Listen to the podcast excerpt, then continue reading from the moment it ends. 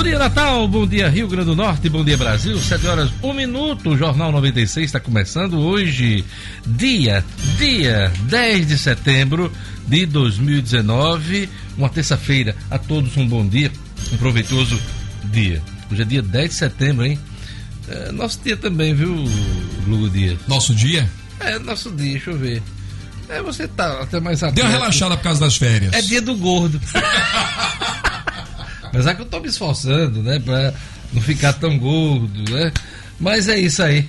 É, o principal objetivo do Dia do Gordo é a concentração sobre a importância de se manter respeito por aqueles que estão acima do peso, ou mesmo aquelas pessoas que apenas possuem uma estrutura corporal mais avantajada. Então, Dia do Gordo. Não vai fazer bullying hoje, não, né? Hoje é do gordo, não, Gerlando? É bom dia, Gerlando. Bom dia, bom dia, Diógenes, bom dia, ouvinte do Jornal 96. Olha, o governo lançou editais para reordenamento do programa do leite. A solenidade aconteceu ontem é, e foi coordenada pela governadora Fátima Bezerra. Ela assinou na tarde de ontem credenciamento para agricultores produtores de leite do Rio Grande do Norte e entidades socioassistenciais ao programa do leite executado pela Emater. O programa de aquisição de alimentos, eh, o PA do leite, é fruto de convênio celebrado entre a instituição e o governo federal. É, o programa tem como objetivo promover a agricultura familiar, a agropecuária e a política de assistência social do Estado do Rio Grande do Norte. Fomenta a cadeia produtiva do leite bovino, aquisição de leite in natura. Um aplicativo foi lançado para ter maior controle tanto da produção, da distribuição e entrega do leite às comunidades carentes. Então, uma nova fase do programa do leite no Rio Grande do Norte, programa que está sendo reforçado pela governadora Fátima Bezerra. A gente começa essa edição uh, com essa notícia importante para toda a cadeia uh, do leite aqui no Rio Grande do Norte. Momento em que hoje o Rio Grande do Norte conta até com selo de qualidade das queijeiras, né? Importantíssimo. Olha, Jackson Damasceno, médico e mulher de comerciante, são mortos em crime misterioso no interior do estado. Ricardo Valério, exportações brasileiras recuam 5% com queda dos preços das commodities e agravada também pela crise na Argentina. Adelmo Freire, como se comunicar bem para uma entrevista de emprego temporário? Olha aí, tem gente desempregada, é bom ficar atento às dicas do Adelmo Freire hoje, para que você possa se sair bem numa entrevista de emprego. Marcos Alexandre, na coluna É Fato, informa: propostas de fusão entre partidos esbarram na eleição de 2020. Fernando Lima hoje traz um assunto muito interessante: carteira digital, hein?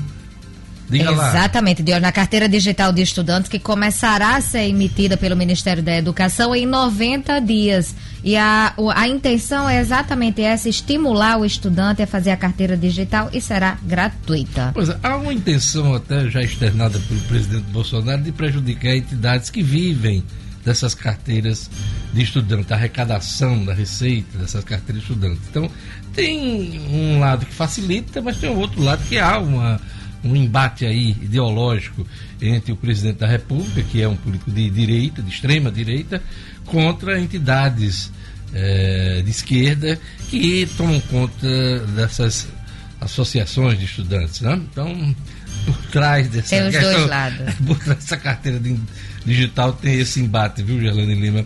E na coluna Meio Ambiente e Sustentabilidade, na era Azevedo fala sobre diferença entre lixão e aterro sanitário. Na análise da notícia, eu trago a seguinte informação: Águas do São Francisco ainda não tem data para chegar ao Rio Grande do Norte.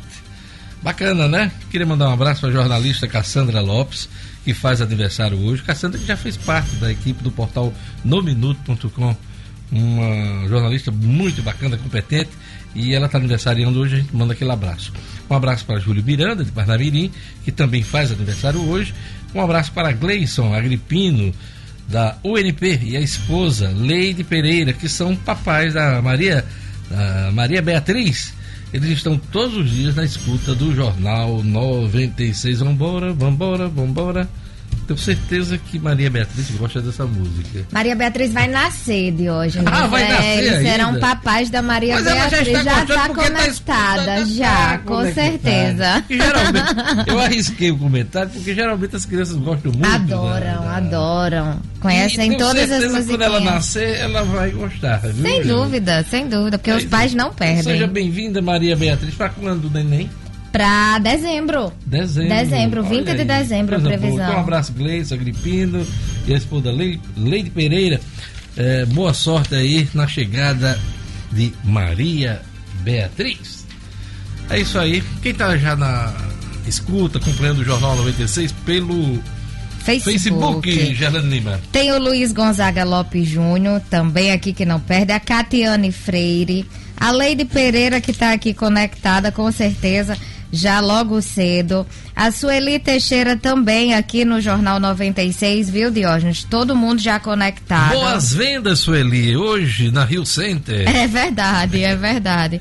Ludmila Nayara, tem o Fabiano Miguel Oliveira conectado aqui, o José Pereira também, o Paulo Roberto. Eu espero que da próxima vez que eu for a Rio Center eu tenha um desconto mais generoso, né? Porque a propaganda que eu faço aqui da Rio Center é impressionante, né? Queria mandar um abraço para todos da Rio Center. Da Rio né? Center, olha aí. os donos da empresa. Boa, Diógenes.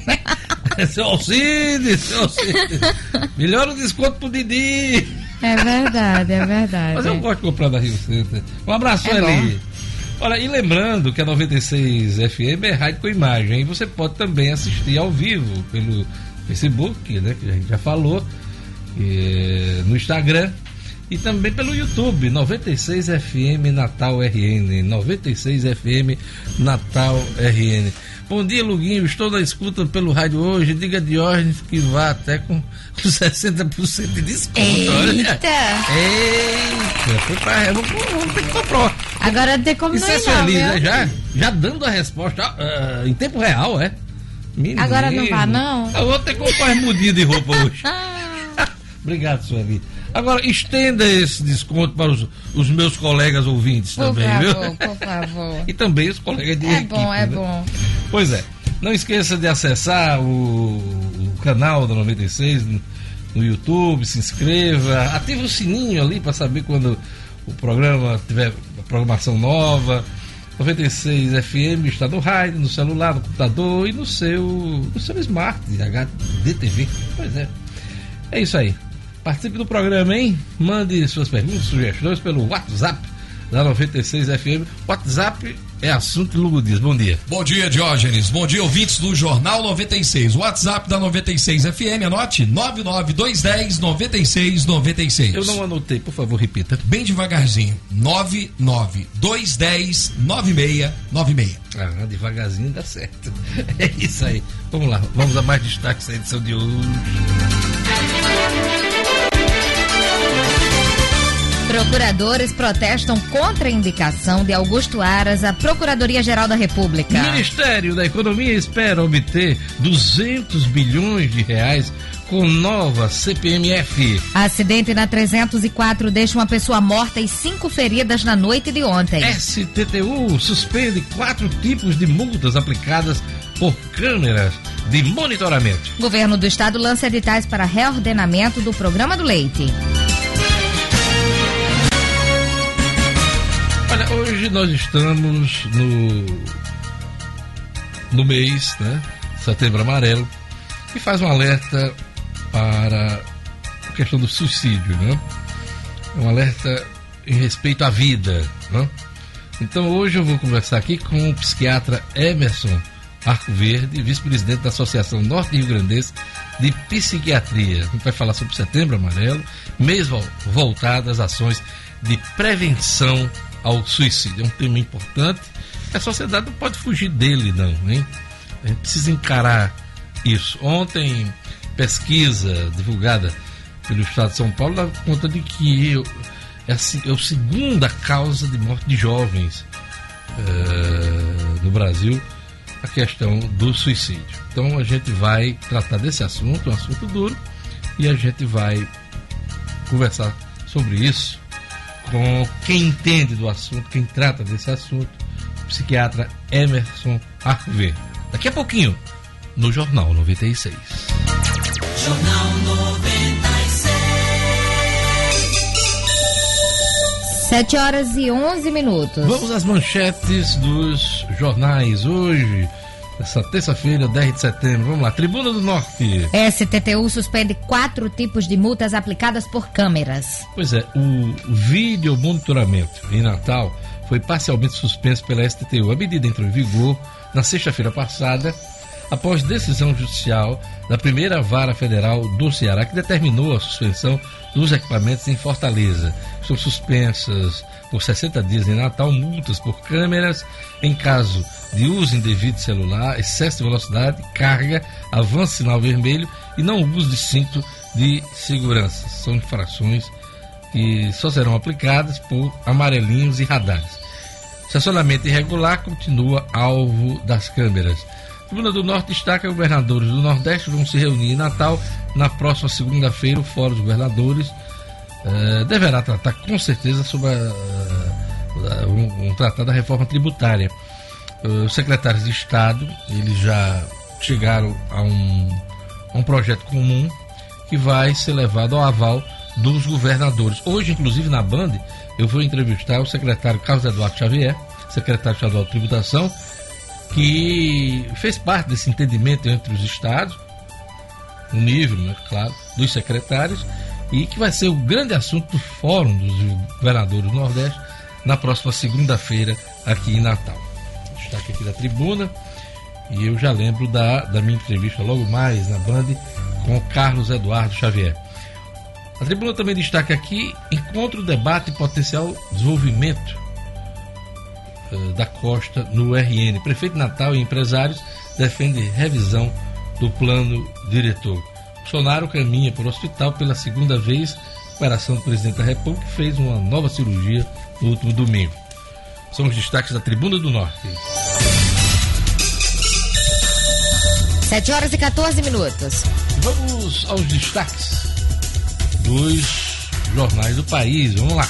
A Folha de São Paulo destaca: pauta de costumes de Bolsonaro perde espaço no Congresso. Rodrigo Maia diz que economia será prioridade não há prazos para projetos de viés conservador saírem do papel.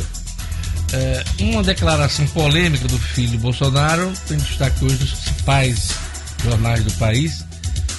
País não muda por via democrática, diz Carlos Bolsonaro. Vereador Carlos Bolsonaro, filho do presidente, escreveu em uma rede social que as mudanças desejadas pelo país não virão por vias democráticas.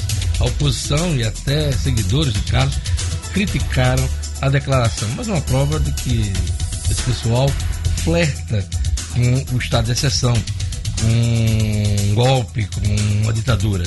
Eh, não é de hoje. O próprio pai, antes de ser presidente da República, tem inúmeras declarações de que daria um golpe caso chegasse ao poder. É, o próprio filho, o outro filho, o Eduardo, o Eduardo Bolsonaro, que vai ser embaixador, também chegou a, a falar que bastava um, um soldado e um, um jipe é, com um coronel para fechar o STF, Supremo Tribunal. Algo nessa linha aí. Ontem também, Eduardo Bolsonaro tirou uma foto polêmica ao lado do pai, ele ao lado do pai, o pai na cama, e ele com a arma, exibindo uma arma eh, na cintura, né? Então, são sinais né, que a gente vem acompanhando desde a eleição do presidente Bolsonaro. Então, essa declaração do vereador Carlos Bolsonaro eh, teve uma repercussão muito grande hoje. País não muda por via democrática. Destaque da Folha. O Estado de São Paulo estampa, Câmara articula volta do foro especial para políticos com mandato. Mudança deve ser incluída em PEC do fim do foro, já aprovada pelo Senado. De São Paulo informa também: governo quer acabar com o monopólio da Caixa no FGTS. Ara se comprometeu com pauta de evangélicos. Lula e irmão são denunciados pela Lava Jato. O ex-presidente e seu irmão José Ferreira da Silva, conhecido como Frei Chico, foram denunciados por corrupção passiva em razão de propinas pagas pela Odebrecht em troca de vantagem do governo, segundo o MPF. Suicídio é a segunda causa de morte entre jovens entre 15 e 29 anos. Só o trânsito mata mais, segundo a OMS. Na verdade, essa segunda causa de morte não é no Brasil, é no mundo inteiro, hein? No mundo inteiro. No mundo é registrado um suicídio a cada 40 segundos. A cada 40 segundos.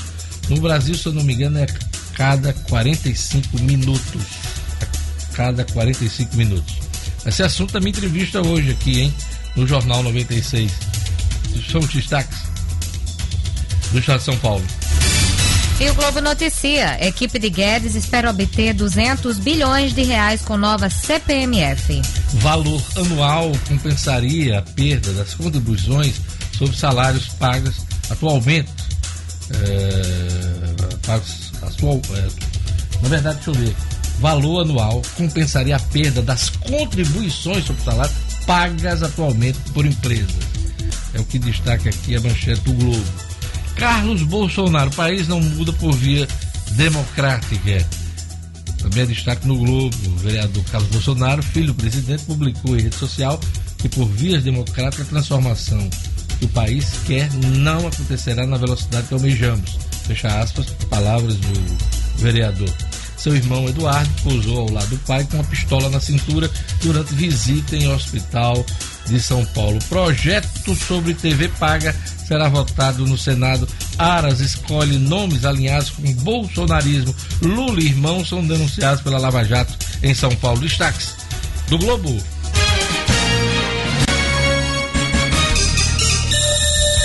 Sete horas e 18 minutos.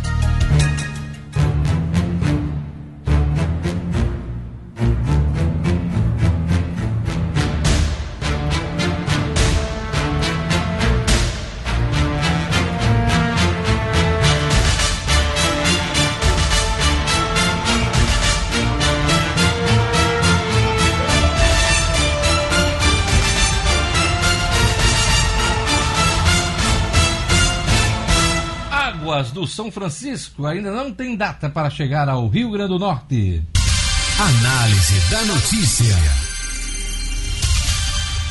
Olha, as autoridades estaduais ainda não têm ideia de data para a chegada das águas do Rio São Francisco ao nosso estado, Rio Grande do Norte. O estado, eh, nosso estado vem de sete anos seguidos de escassez de chuvas e novo decreto de emergência foi assinado porque alguns reservatórios ainda permanecem secos.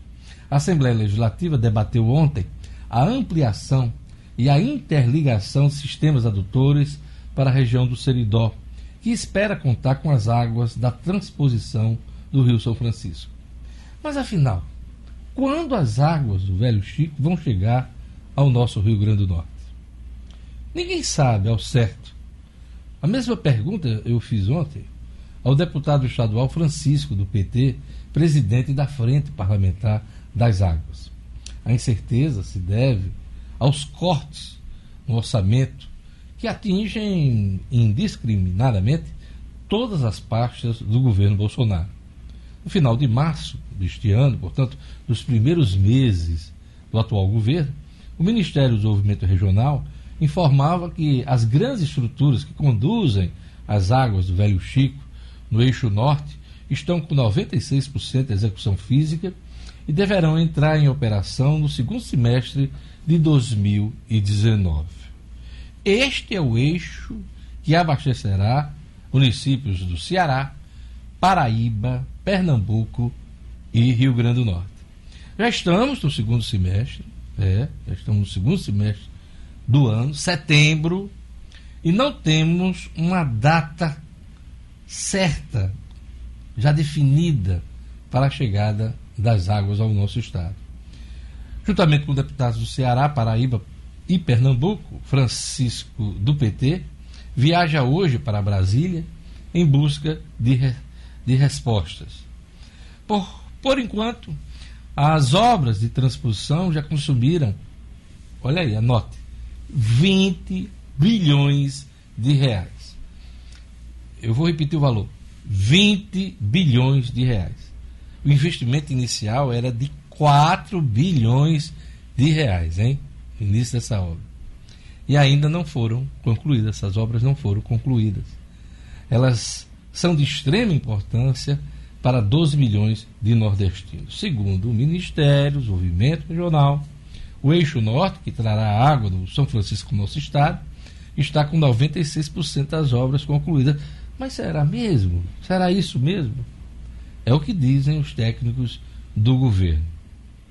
Gente, é o seguinte: a transposição do Rio São Francisco é um projeto que remonta ao Império, pois é, ao tempo imperial, nos tempos de Dom Pedro II, que, como uh, governante deste país, enfrentou uma grave seca, seca histórica.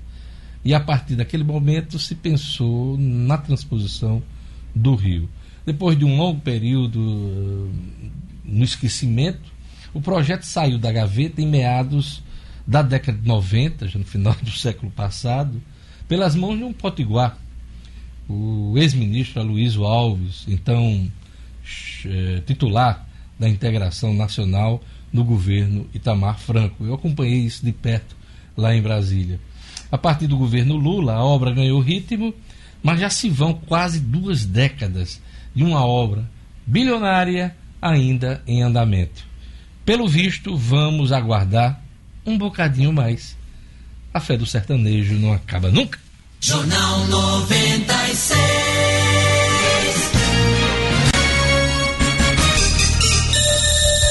7 horas e 23 minutos. Repita 96. 7 horas e 23 minutos. Vamos conferir a previsão do tempo hoje no Rio Grande do Norte. Informações da Clima Tempo. Previsão do tempo. Em Natal, a previsão para esta terça-feira de sol agora pela manhã, com aumento de nuvens à tarde, mas não chove. Olha, quem está de folga pode curtir uma praia. Uma praia, né? vai da praia. Mínima. De 23. Máxima. 29 graus. Em Caicó. Terça-feira de sol entre nuvens e tempo abafado. Eita, todo mundo se abanando nos Países Baixos. Mínima. De 24. Máxima. 32 graus. Em Upanema. Previsão também de sol e clima ameno. Não chove, mas é mínima. De 23. Máxima. 32 graus. Em Marcelino Vieira. Terça-feira de céu claro. Mínima. De 23. Máxima. 34 graus. 7 horas e 24 minutos. No Viveiro Marina, seu jardim floresce, seu bolso agradece. Desconto de 20% no preço de à vista em três vezes no cartão para qualquer planta, exceto grama, hein? Se você preferir, você parcela em até 10 vezes no cartão pelo valor de tabela. E mais a grama, a partir de R$ reais o metro quadrado, você pode também pagar em seis vezes no cartão. Agora você não tem mais desculpa para transformar seu jardim transformar com bom gosto, qualidade, economia, para deixar ele de fazer inveja, né? Inveja boa, se é que tem inveja boa. Ligue 99949 6400. Vou repetir: 99949 6400. Para afastar o mal olhado, você bota ali um, uma espada de São Jorge, diz que é muito forte, né? Tem Pimenteirazinha em casa. Pimenteirazinha. É bom. Tem outra coisa que é aquela plantinha. Tem uma plantinha que afasta o mal olhado também. Hum, não é a espada, não? É, também é a tem, espada. É, Mas tem uma, é. tem uma pequenininha que é muito poderosa também. Eu não estou lembrado aqui. Mas a turma do Viveiro deve saber. Sabe. Pois é. Viveiro Marina, na rua São José, 2012. Viveiro Marina 2012. Tocou alguma coisa aqui no estúdio, hein? Viveiro Marina, grife do paisagismo. Exportações brasileiras recuam 5% com queda nos preços das commodities e agravada também pela crise na Argentina. São assuntos do economista Ricardo Valério. Economia em Foco, com Ricardo Valério. Oferecimento: Calaz Restaurante, seu melhor almoço no coração de Candelária. O Calaz é referência em almoço na capital e conta com um buffet self-service dos deuses. Se preferir, peça por iFood ou Uber Eats. Alteramos diariamente nosso cardápio. Venha viver essa experiência. Calaz Restaurante, Rua Taúfo Alves, 1884, Candelária. Muito bom dia, amigos da 96. A desaceleração da economia internacional e o marasmo das atividades locais estão afetando o ritmo de venda e de compra de produtos no Brasil. Neste ano, entre janeiro e agosto, o comércio internacional do país somou um pouco mais de 266 bilhões de dólares e está quase 5% menor do que foi observado no mesmo período em 2018. Resultado da soma das exportações e importações, a corrente de comércio é considerada um importante termômetro da atividade econômica. Se a queda se confirmar ao longo deste ano, será o primeiro recuo desde 2016, quando a economia brasileira enfrentava um quadro de recessão. As exportações estão sendo prejudicadas pela desaceleração do crescimento econômico mundial. Para 2019, o Fundo Monetário Internacional prevê que o produto interno bruto global cresça cerca de 3.3%, resultado mais fraco do que no ano passado, quando a alta foi de 3,6%. A crise na Argentina, é verdade, também tem prejudicado a venda dos produtos no Brasil, pois o país vizinho é o principal comprador de itens manufaturados do Brasil. Entre janeiro e agosto, as exportações das empresas argentinas já recuaram mais de 40%, notadamente no mercado automobilístico. De boas notícias, no cenário comercial mundial, é que os Estados Unidos e a China sinalizaram voltar com as negociações em outubro, embora tudo fique muito dependente do bom humor do presidente Trump. Ricardo Valério para o Jornal 96. Jornal 96. Olha, são 7 horas e 28 minutos. A turma não nos deixa aqui sem assistência quando a gente esquece alguma coisa. Pois é, eu falei Ruda também, a Ruda espanta mal, olhar, mal olhado, né? E também a, aquela plantinha Comigo ninguém pode. Comigo ninguém pode. É antiga também, viu? Comigo ninguém pode. Agradecer aqui a participação do tio Jota, a plantinha das rezadeiras, Diógenes, Arruda. A André Cristina também de Satélite, a plantinha é Arruda. E a Sueli Teixeira. Diga, Diógenes, que a planta é Arruda. Pois é, eu, eu vou convidar a Sueli Teixeira para vir para a bancada, né? Ela, ela hoje está conduzindo o Jornal 96 com a gente. Grande Sueli, grande ouvinte, vamos lá. É, olha, eu vou espalhar aqui pelo. Comigo ninguém pode. mas vai estar tá um mal olhado. Eu tenho um mal olhado meio ruim. Meio, e deixa o cabo, o cabo perde até o jeito de andar. Fica como, como se tivesse com chikungunya. pois é. Agora deixa eu dar um recado importante para você que está me ouvindo. Na vida, confiança é tudo, não é verdade? É por isso que o Emolab investe no talento humano para oferecer sempre o melhor da tecnologia a serviço da vida. É por isso também que o Emolab oferece uma grande e moderna estrutura composta por 11 unidades distribuídas em Natal, Parnamirim e brevemente em Ceará Mirim. Mais de 130 profissionais qualificados, ambos em todas as áreas e o diferencial de ser o único laboratório do Rio Grande do Norte certificado pelo Sistema Nacional de Acreditação da Sociedade Brasileira de Análises Clínicas. Tudo isso por um único e exclusivo motivo: ver você cada vez mais saudável e feliz. Eu gostei da plantinha. Comigo ninguém pode.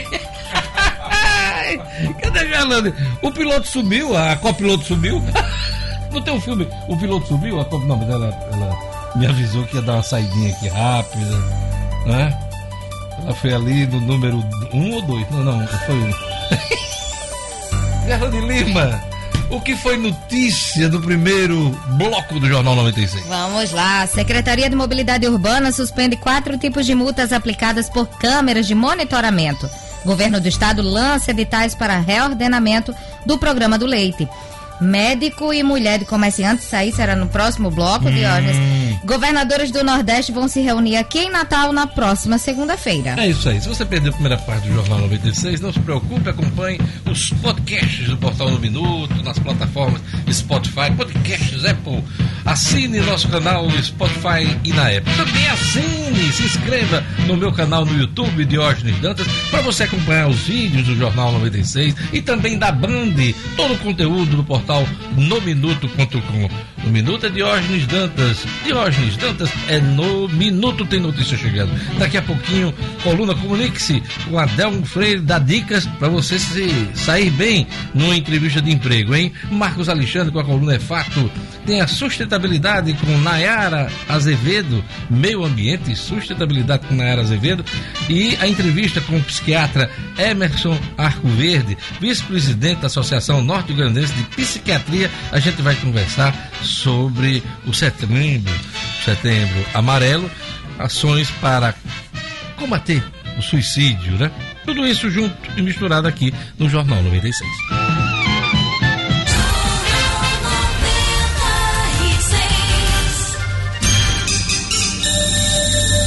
Sete horas e 33 minutos. Olha, eu. Tem gente que me acompanha aqui que é muito leal. Não do nada. Ai, Gerlande Véia, vamos lá. Vamos chamar o Jackson Damasceno, ronda policial, ele está aí na ponta da linha. Médico e mulher de comerciante são mortos em crime misterioso no interior do estado. Jackson. Polícia com Jackson Damasceno. Oferecimento: Associação dos Delegados de Polícia Civil do RN. A ADEPOL completa 36 anos de atuação e é considerada pela população uma das entidades de maior credibilidade do Estado. Além de prestar fiel assistência aos seus associados, a ADEPOL tem sido um importante instrumento na defesa da segurança pública potiguar. A justiça começa na delegacia. Parabéns aos delegados e delegadas de polícia que integram a ADEPOL. Jackson, vamos lá. Conta pra gente os detalhes dessa história aí. Médico, mulher de comerciantes são mortos em crime no interior do estado. Olá, Diógenes, bom dia. Bom dia ao público da 96. Esse crime aconteceu na cidade de Jaçanã, a 150 quilômetros aqui da capital, por volta das 19 horas de ontem. O médico Cícero Edivaldo Nogueira de Carvalho treinava em uma pequena academia da cidade quando quatro homens invadiram o local, já atirando, Diógenes. Eles portavam armas longas e pistolas, miravam o médico, que foi atingido várias vezes. O detalhe é que no ataque eles atingiram também a dona da academia, Alexiana da Silva Dantas, que morreu na hora. O Dr. Cícero Edivaldo tentou fugir. Ele estava numa parte de primeiro andar da academia, saiu pela varanda e pulou para o telhado do imóvel ao lado, uma pequena farmácia, mas não resistiu aos ferimentos e tombou morto no telhado desse estabelecimento comercial. A Polícia Civil vai investigar o caso. A família do médico diz que não há a menor ideia do que possa ter motivado o crime. Ele não vinha recebendo ameaças, não tinha inimigos, era um homem querido na cidade, atendia lá, Intendente Coronel Ezequiel, e ainda duas cidades paraibanas vizinhas. O caso será investigado, como eu disse, pela Polícia Civil. Esse duplo homicídio ontem em Jaçanã, Diógenes. Acidente na BR-304 deixa uma pessoa morta e cinco feridas na noite de ontem. Conta pra gente os detalhes. Jackson. Um acidente feio na BR-304, Diógenes, uh, também por volta de 19 horas, um veículo Corolla saía do acesso do conjunto Nova Mossoró para a rodovia federal, quando atingiu uma caminhonete é, na parte de trás, uma Triton que vinha com quatro pessoas, pai, mãe, filho e um funcionário. Essa Triton, por sua vez, Diógenes, ao ser atingida, capotou, saiu da pista e atingiu uma motocicleta onde trafegava um casal. Uh, foi um acidente bastante feio e um ocupante dessa caminhonete atingida pelo Corolla eh, acabou morrendo na hora. Seria um funcionário da família. Esse pessoal parece que tinha um restaurante na praia de Tibau, estava vindo para Natal e um dos funcionários dele acabou morrendo na hora. Todas as outras pessoas feridas, os, o, o casal ocupante da moto, as três pessoas ocupantes da, da, das outras três pessoas ocupantes da caminhonete, o próprio ocupante do Corolla que fugiu do local não foi encontrado. As outras pessoas ah, foram é, resgatadas pelo SAMU, tem gente com ferimentos leves, outras pessoas com ferimentos graves e fica o registro de mais um acidente em rodovias federais que cortam o Rio Grande do Norte, a rodovia 304, a BR, que é a rodovia federal que mais mata das rodovias federais que cortam o nosso estado. Pois é, e mais do que necessária é a duplicação dessa rodovia, tão reivindicada ao longo dos últimos anos. Importantíssimo. Tráfego muito intenso, por ali, principalmente Mossoró, região oeste, e também para o Ceará. Importantíssima a duplicação dessa estrada. Agora, você imagina, a Reta Tabajara aí já, já vem de anos de duplicação que ainda não foi concluída. Imagine o trecho até Mossoró tão necessário. Aliás, acidentes de trânsito têm, têm marcado o estado desde o outro final de semana, né, Jackson? É verdade, foram muitos acidentes nesse final de semana, muitos aqui na Grande Natal, um jovem morreu ali na Rota do Sol, e o detalhe da BR-304 de hoje é que ela tem muitos trechos rurais, né, é uma pista de alta velocidade grande parte das batidas são frontais.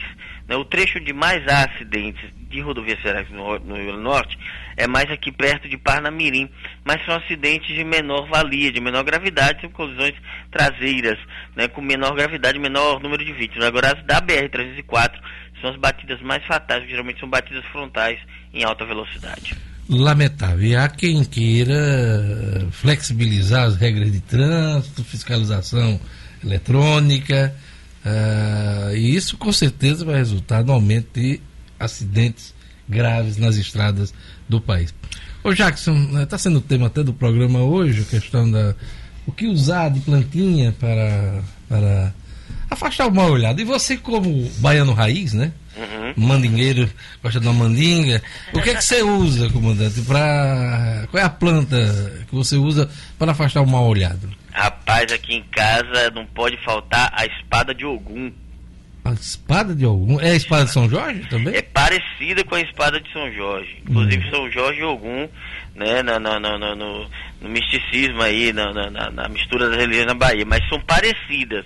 Mas a espada de São Jorge, é no sincretismo, né, me veio a palavra. Mas a espada de São Jorge é uma planta e a espada de Ogum é outra. São parecidas, mas aqui em casa é a de Ogum. É isso. Tem gente que usa pedra de sal, né? Tem, ih, rapaz, tem tanto. Tem uma pedrinha, a pedra da hematita, tem outra pedra chamada olho de boi, que não falta é patuar. É, exatamente. Você acredita em mal olhado? Você acredita em mal olhado? Rapaz, eu acredito em energias negativas, né? Energias de, de baixa é, frequência, coisa aí. Tem gente, mas, que, tem é, gente que tem um olho ruim, né? É, mas aqui não pega não, o negócio aqui é forte, aqui é. A proteção aqui é grande. Ai, grande Jacques. Logo mais, quatro da tarde, Brasil Gente da Banda com Jackson Damasceno da Massa. Até amanhã, aqui no Jornal 96. Até amanhã, meu amigo. Um grande abraço. Até amanhã, se Deus quiser. 7 horas e 40 minutos. Vamos lá, seguindo aqui com o Jornal 96. A portaria do seu prédio gera maior custo para o condomínio e não garante total controle e segurança. Por isso, a UTS coloca no mercado a portaria do futuro, uma solução inovadora e totalmente informatizada, que garante mais controle, rapidez e segurança na entrada dos moradores, visitantes e prestadores de serviço por meio de acesso com digital, tags ou QR Code. Tudo isso providenciado para garantir sua segurança por meio da Central de Segurança da UTS, eliminando custos com o pessoal e encargos sociais, que são justamente os maiores custos do condomínio. Para mais informações sobre a portaria remota da UTS, ligue a um serviços 2040 1515 2040 1515.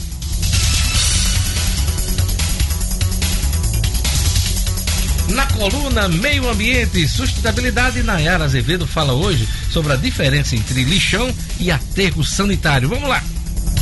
Meio Ambiente e Sustentabilidade com Nayara Azevedo. Oferecimento Instituto Cidade Limpa. Com você ajudando a tornar Natal a capital mais limpa do país. Telefone 999890275.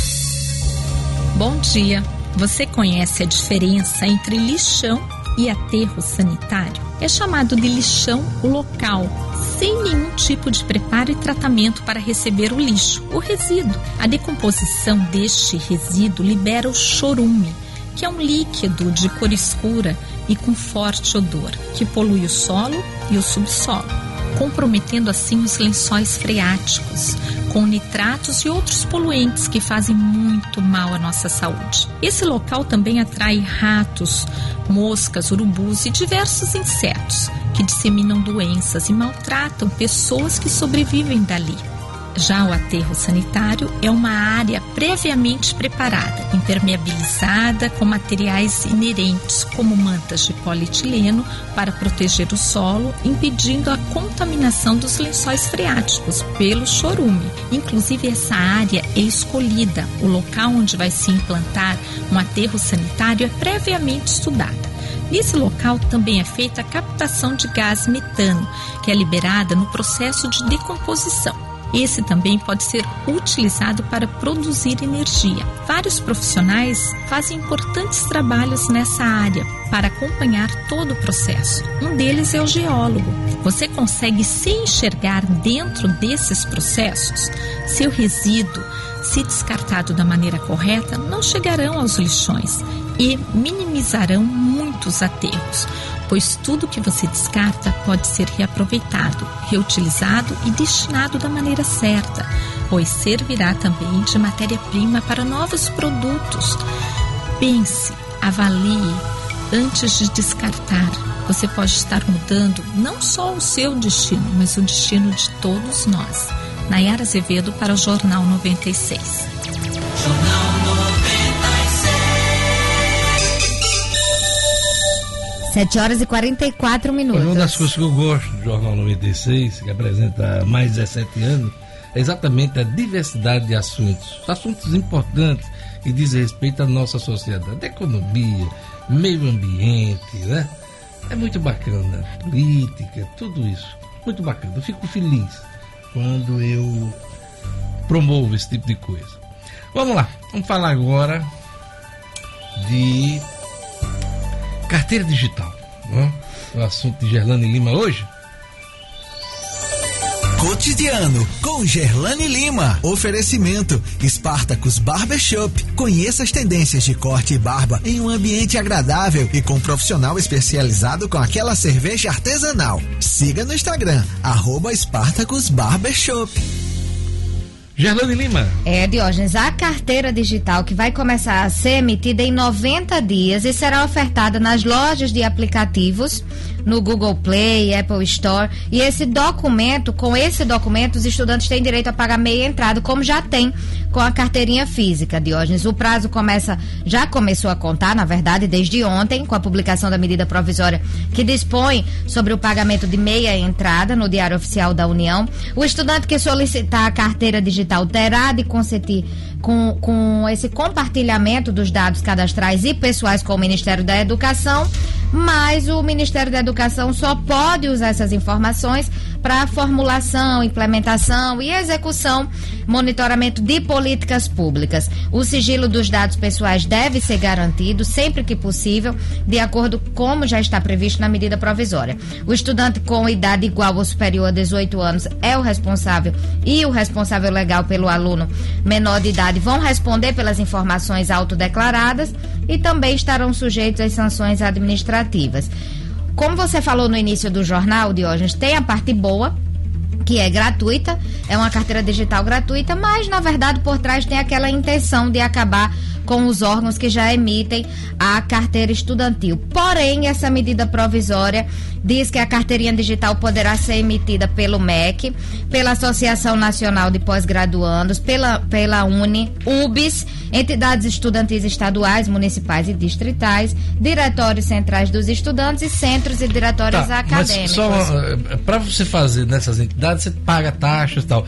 Com relação à carteira digital do governo, se fizer direto do MEC governo. é gratuita. Pronto, a do é MEC é, gratuita. O, Exatamente, Diógenes. Né? Exatamente. O MEC, com o MEC é gratuita e o MEC ainda pode firmar um, um contrato com a Caixa Econômica Federal para emissão gratuita ao estudante do modelo físico da carteira da carteira de identificação estudantil. Então, a partir do dia 1 de janeiro de 2021, as entidades estudantis poderão somente emitir a carteira de identificação estudantil para os estudantes constantes no cadastro do sistema educacional. E tem outra coisa, Diógenes. As carteirinhas físicas emitidas pelas entidades continuarão existindo, mas, segundo a medida provisória, ela é solicitada e com um ano ela perde a validade. A digital não. Enquanto você estiver cadastrado no sistema estudantil, ela está valendo. Tem isso também. É isso aí.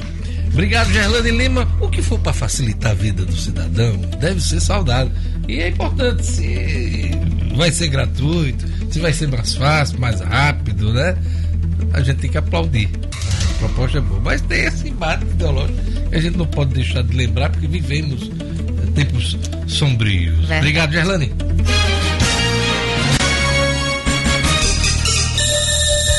Sete horas e 48 minutos. A educação é o caminho para um mundo melhor feito de inclusão, amizade, conhecimento.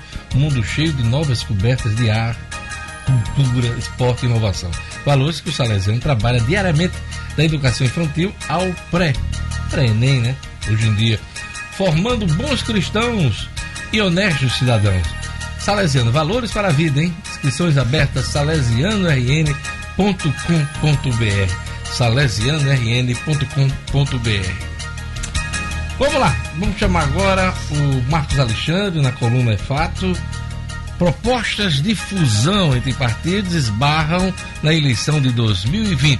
Esse é o tema do comentário de hoje de Marcos Alexandre. É Fato, com Marcos Alexandre. Marcos Alexandre, bom dia. Bom dia, Diógenes. Bom dia, Gerlane, Lugo, Rara. Bom dia aos ouvintes. Diógenes, essa eterna busca, permanente busca pela sobrevivência está levando os partidos a estudar essa possibilidade de promoverem fusões entre eles. É, uma, das que, uma das possibilidades que vem sendo mais comentadas, mais noticiadas, é a que envolve o DEM e o PSDB. Né, o movimento aí dos dois, de líderes dos dois partidos e indica, porém, que a ideia não deve sair do papel. Democratas e tucanos têm interesses divergentes em relação à eleição municipal do próximo ano. São aí 5 mil, mais de 5 mil municípios, então é difícil conciliar tudo. Mas o problema também reside em, outra, em, em outro naco, pela briga de outro naco de poder, digamos assim. É que o DEM hoje está politicamente num momento melhor do que o PSDB. Né? Está mais fortalecido com a proximidade e os espaços que ocupa no governo Bolsonaro. Por outro lado, o PSDB, hoje capitaneado por João Dória, pelo governador de São Paulo, João Dória, caminha para a oposição ao presidente da República, já mirando o não tão distante 2022. Então, é muito pouco provável afinar os ponteiros em torno de uma fusão dos dois partidos no cenário desse. E há outras legendas também discutindo a hipótese. A rede de Marina Silva é uma delas por como não atingiu a cláusula de barreira, a rede está sujeita a não receber recursos do fundo partidário e não ter espaço na propaganda gratuita do rádio e da TV. Por ser um partido novo, a rede também resiste em partir de imediato para uma fusão, mas já faz acenos nesse sentido, para, nesse sentido para o PV e o Cidadania, que é o antigo PPS. Como pano de fundo para esses debates sobre fusões e incorporações entre partidos está a dificuldade que muitos enfrentarão para seguirem vivos na cena política.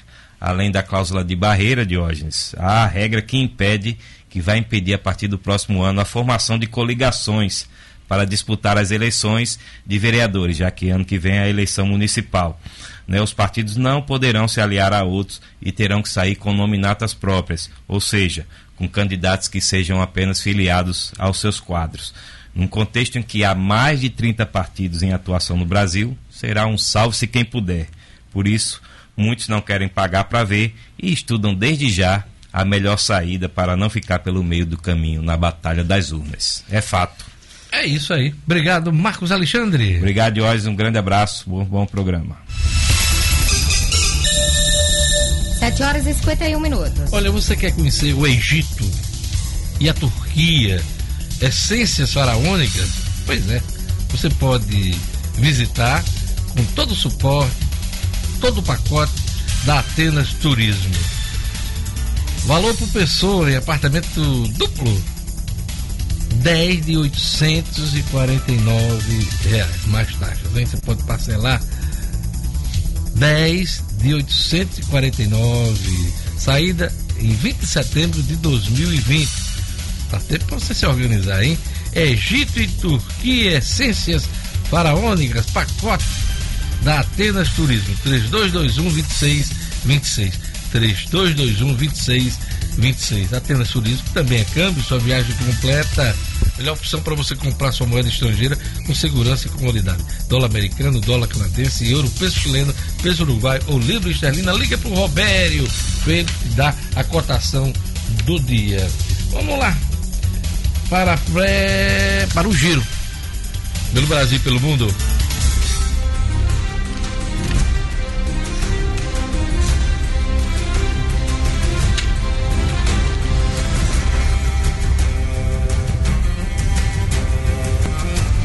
Quase 60% das obras de infraestrutura paralisadas no país são de saneamento básico. Principais motivos de paralisação são problemas técnicos e abandono da obra pela empresa responsável, mostra a Confederação Nacional da Indústria. Lava Jato de São Paulo denuncia Lula, irmão, por corrupção. Procuradores dizem que Frei Chico recebeu mais de um milhão de reais em mesadas da Odebrecht.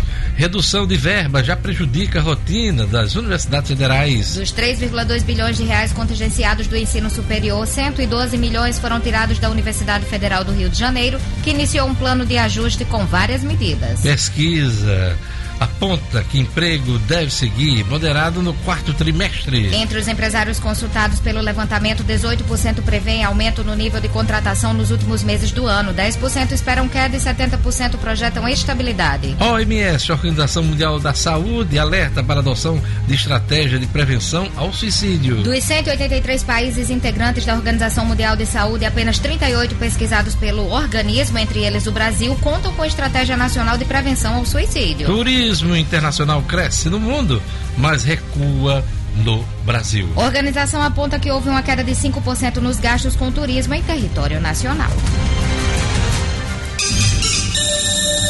7 horas e 54 minutos. Pois é, vamos agora para o Adelmo Freire. Adelmo Freire. Como se comunicar bem para uma entrevista de emprego temporário? Adelmo Freire. Comunique-se com Adelmo Freire. Bom dia.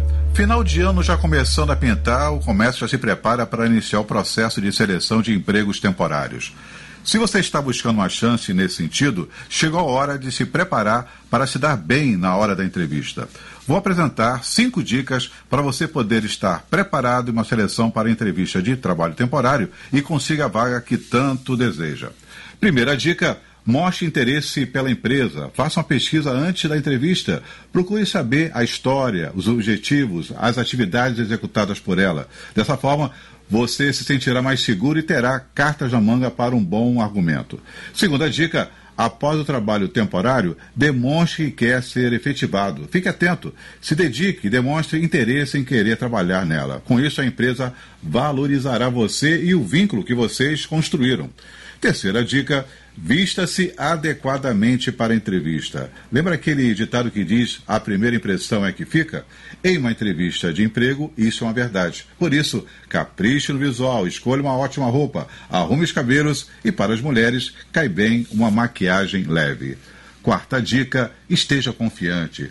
Você precisa exalar confiança, alto astral e autoestima para conseguir garantir a sua vaga. Dessa forma, você é mais bem visto e consegue atrair as atenções. Última dica: valorize as suas melhores características. Ao buscar uma vaga de emprego temporário, destaque as suas qualidades, mas sem exaltar demais.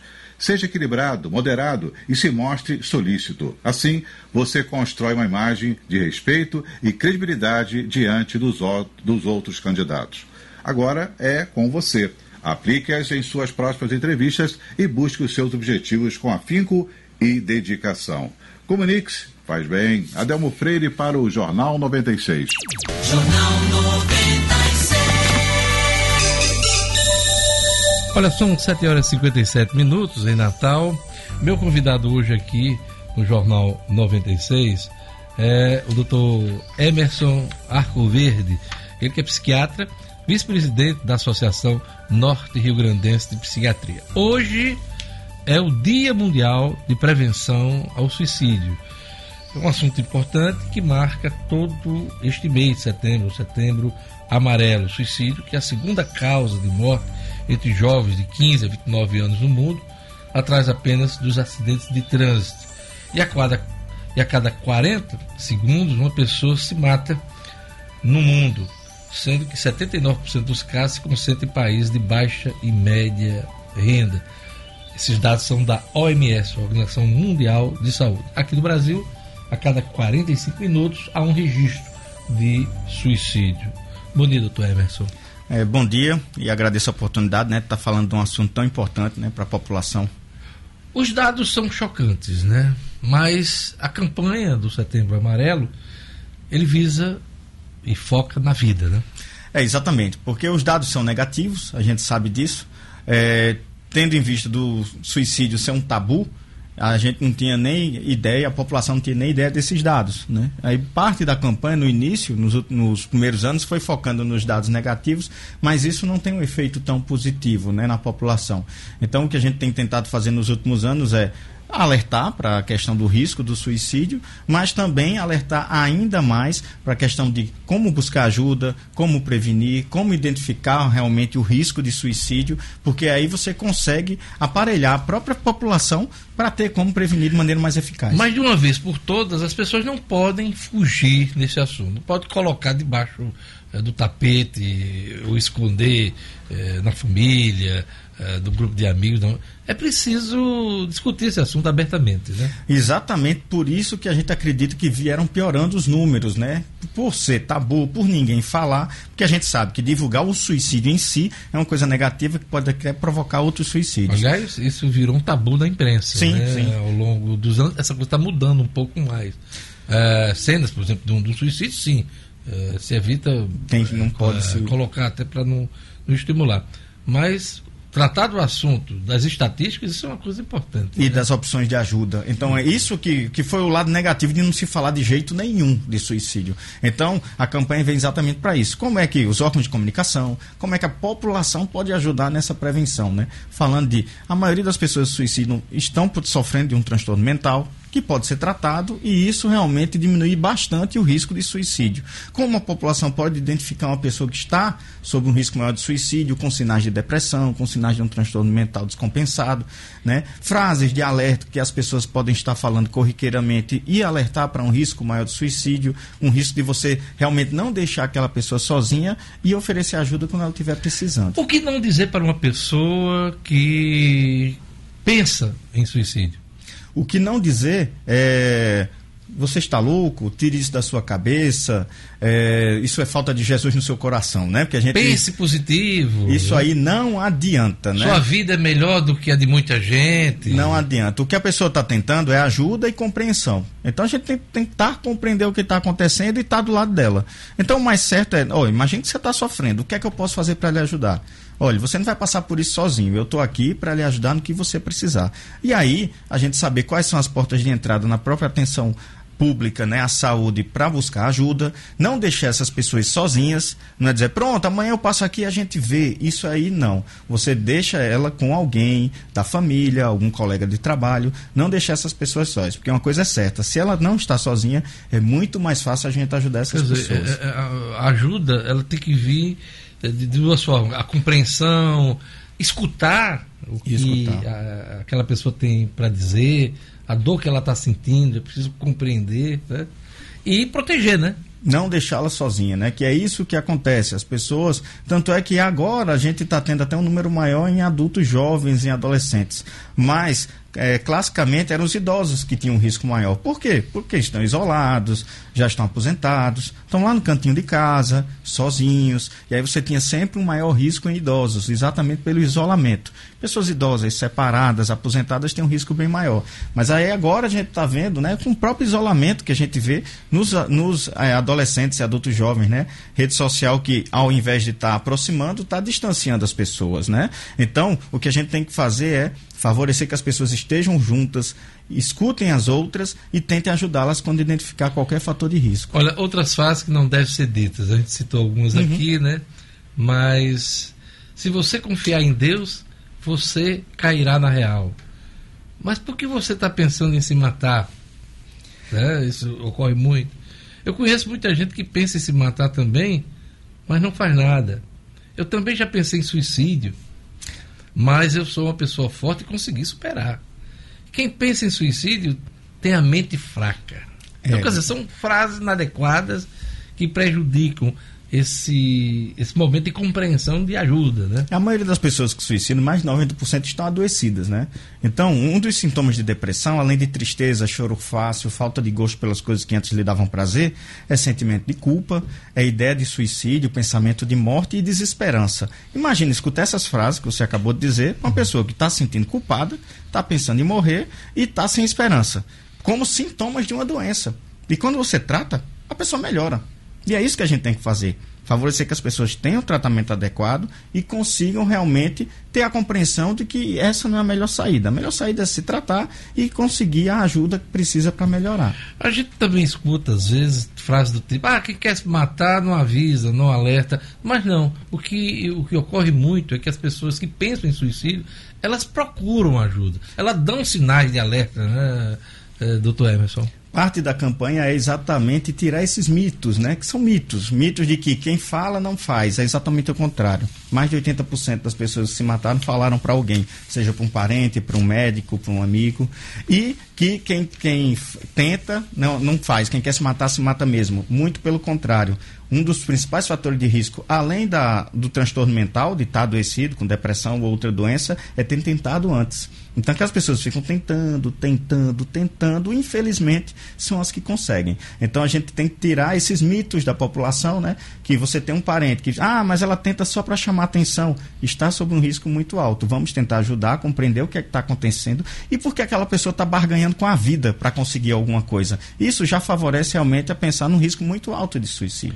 O senhor falou em depressão, mas que tipo de doença leva ah, uma pessoa a pensar em suicídio? Geralmente, o que é mais comum? O que é, o que é que o senhor se depara mais no consultório médico? Então, é, a gente sabe que nas estatísticas, os transtornos de humor, transtorno bipolar e depressão maior, que é a depressão que todo mundo conhece como doença, são os mais relacionados a suicídio, mais de 30% dos suicídios estão realmente entre essas duas doenças, mas você ainda tem por exemplo, a esquizofrenia, como uma doença que tem bastante caso de suicídio, os transtornos por uso de substância, que a gente não atrela tanto a suicídio, mas como diagnóstico específico da psiquiatria, são, estão entre a terceira causa. Primeira é depressão, segundo bipolar, e terceira é uso de substância. Alcoolismo, né? o transtorno por uso de álcool, o transtorno por uso de crack, de cocaína, de maconha. É- Para você ver que parte dessa campanha pode ser também, vamos tentar tratar as pessoas que estão sob o uso de substâncias. Lembrando que no Brasil é mais, 12, por- mais de 12% da população tem problema com álcool. Então imagine o que é que é isso, não só para o trabalho, violência doméstica, para o problema de saúde da pessoa físico, mas também para o aumento do risco de suicídio. Por que, que eh, os jovens estão mais sujeitos hoje a uma situação tão limite? Acredito que, como eu falei para os idosos, né, a gente tinha um dos grandes fatores de risco o isolamento. Desencanto com a. Com E a gente vê que as a pessoas vida. estão mais isoladas, né? Apesar das redes sociais teoricamente é, se denominarem redes, você vê que às vezes o adolescente não conversa com o irmão, com o pai que está na, na sala, ele está lá no celular. Então esse nível de distanciamento das pessoas não é que vai aumentar apenas o adoecimento, porque adoecimento mental já existia, transtorno mental já existia em adolescentes também, mas o isolamento a falta de conversa, a falta de apoio, a falta de contato com esses jovens mais próximos pode inclusive estar influenciando bastante na falta de condições da gente estar identificando as pessoas que estão sob maior risco. Nesse mundo virtual há um mundo idealizado, né? Muita gente posta fotos sorrindo o tempo todo, em baladas, festas, ao lado de, de carros novos. Todo mundo está feliz. Geralmente, você encontra pouca gente, um cara eh, de tristeza nas redes sociais. Isso também mexe com a cabeça das pessoas, doutor Emerson? Provavelmente, né? As redes sociais elas não estão ajudando a gente em, em muita coisa quanto a isso. Apesar de você ter até iniciativas é, bem-vindas, como o próprio Facebook, que é, você pode denunciar com o botão direito lá, é, postagens com conteúdo suicídio, a pessoa recebe mensagem do CVV, recebe mensagem de apoio. O CVV é. Centro de Valorização da Vida. É um, uma ONG né, muito importante para a prevenção do suicídio. Mas, por outro lado, essa expectativa de sucesso, felicidade, esse imediatismo das redes sociais e da internet pode atrapalhar principalmente pessoas mais jovens, que estão sob um risco até aumentado de suicídio. Então, acredito que a família está próxima, está acompanhando o que as crianças e os adolescentes estão fazendo na internet, é o primeiro passo para a gente poder, pelo menos, manejar isso de maneira mais adequada. E, há exemplo de Baleia Azul, que foi um joguinho que teve que fazia hum. mal, para as, mal para as crianças, Boneca Momo. Você tinha vários exemplos de que crianças e adolescentes sozinhas na rede não dá muito certo, porque o discernimento e a capacidade de julgamento crítico ainda é prejudicado pela própria idade é, é, bastante complicado. Há também uma preocupação com o suicídio em profissionais de segurança pública, né? E, isso é um um, é uma, é uma vertente desse, dessa discussão, né?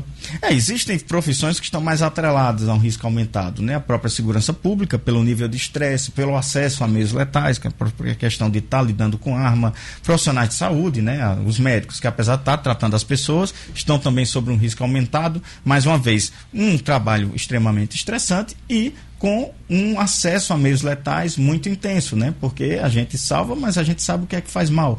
Então, eu acredito que essas profissões onde você tem um, uma regularidade de contato com muito estresse e, além disso, um contato também com meios letais, aumenta e muito o risco de suicídio. E aí, apontar para estratégias de prevenção específicas, como grupos de apoio, né, como um diagnóstico e um rastreamento mais é, intenso de pessoas sob maior risco.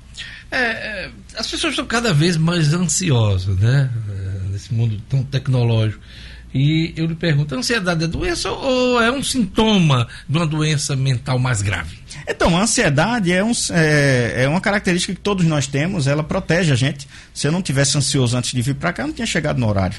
Então eu tenho que estar ansioso, né? Mas tá controlada. É uma ansiedade controlada. É o que a gente chama, chama ansiedade fisiológica, né? A gente pode sentir um pouquinho de tremor, o coração acelerar um pouquinho e você dá conta das suas coisas. Agora existe a ansiedade e doença, que é o transtorno de ansiedade generalizado, o transtorno de pânico, quando é uma ansiedade desproporcional. Por exemplo, se eu saber que eu vinha para o programa, eu tivesse uma crise de pânico e saísse correndo, tendo uhum. com, com, o coração saindo pela boca. Uhum. Então, isso é que é a doença, né? Mas aí a gente confunde muito por estarmos num, também numa época muito ansiogênica, que gera muita ansiedade, a questão de resultados, a questão de imediatismo, então talvez a gente esteja confundindo sintomas corriqueiros, né, de pessoas que estão mais ansiosas, mas também com pessoas bem adoecidas, seja de ansiedade generalizada, transtorno de pânico, até o estresse pós-traumático, que não é um transtorno de ansiedade, mas é relacionado ao estresse, mas tem muitos sintomas de ansiedade. Então acredito que nesse mundo que a gente está vendo uma sociedade com uma, um limiar para ansiedade patológica muito menor,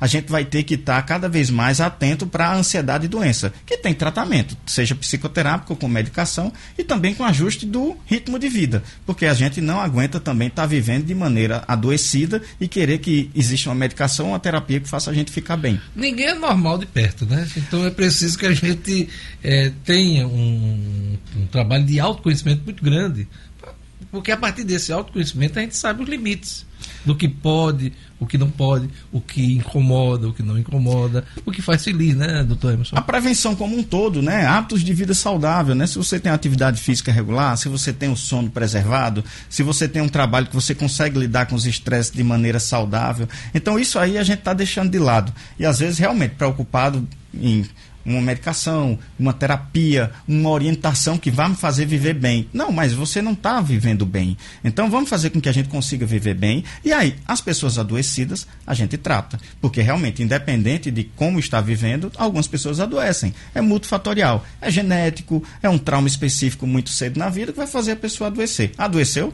vamos identificar e tratar. Agora, nem tudo que está acontecendo agora realmente são transtornos mentais. Às vezes são questões da vida e dificuldade de lidar com o dia a dia mais estressante. Mas é essencial identificar os que estão adoecidos. Outra coisa que eu observo, que até do ponto de vista educacional, as pessoas são preparadas somente para vencer, né?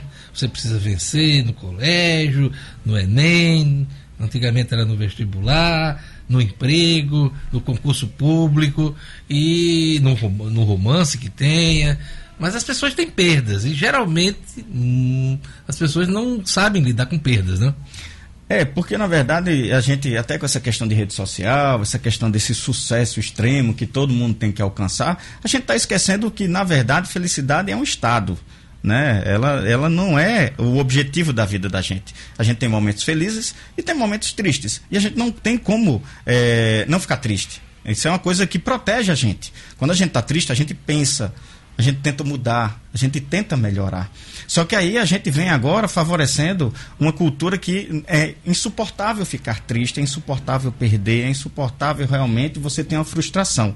E eu acredito que se a gente não fomentar isso nos jovens, nas pessoas, que é possível a gente mesmo estar tá triste agora, mas passar por um momento de sucesso posterior. A gente não está tendo isso na população. Você só está realmente primando pelo sucesso absoluto e pela absoluta ausência de tristeza. Isso é impossível. A gente tem que ter contato com momentos tristes, com perdas, com luto, e isso, inclusive, ajuda a gente a aproveitar os momentos felizes. Mas o que a gente vê em Instagram, em, em rede social, é exatamente o contrário. A gente, a gente acompanha, é, e o senhor falou bem nisso no, no início da entrevista, é a questão da ajuda de familiares e amigos. É, como ajudar, ah, principalmente quando a pessoa se depara com um caso de suicídio?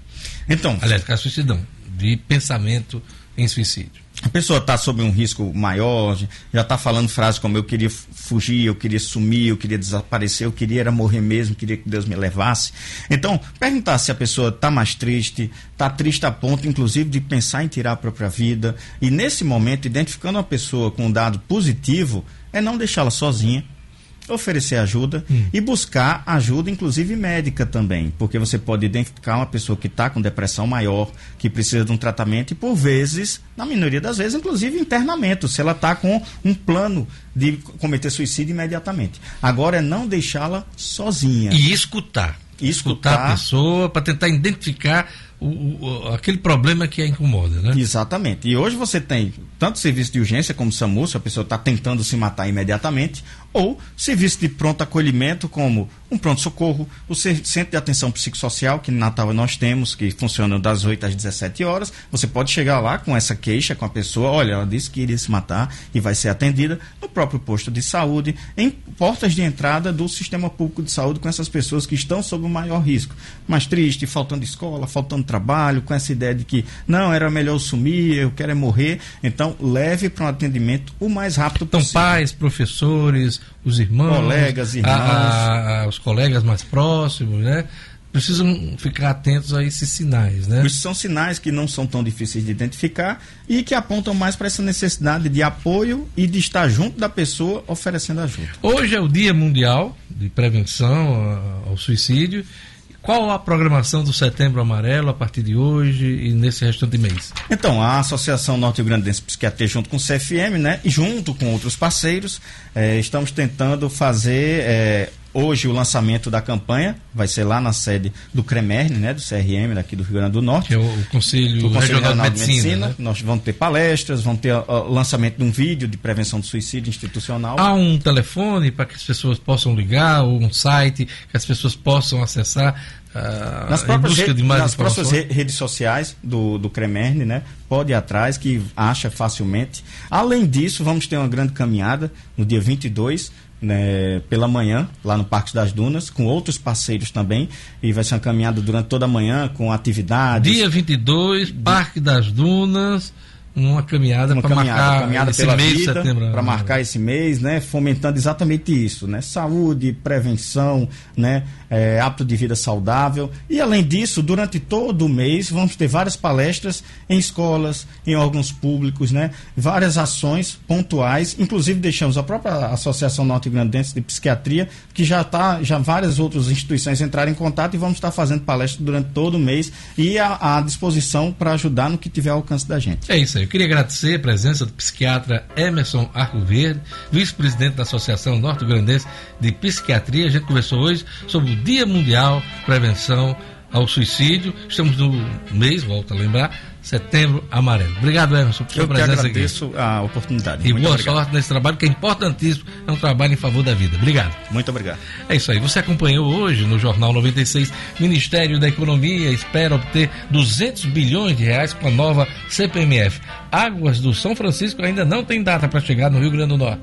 Governo do estado lança editais para reordenamento do programa do leite. STTU suspende quatro tipos de multas aplicadas por câmeras de monitoramento. Médico e mulher e comerciantes são mortos em crime misterioso no interior do estado. Carteira digital de estudantes começará a ser emitida pelo Ministério da Educação em 90 dias. Vem aí, Fé na Vida com o padre Francisco Fernandes. Eu volto amanhã com o Jornal 96. Tchau!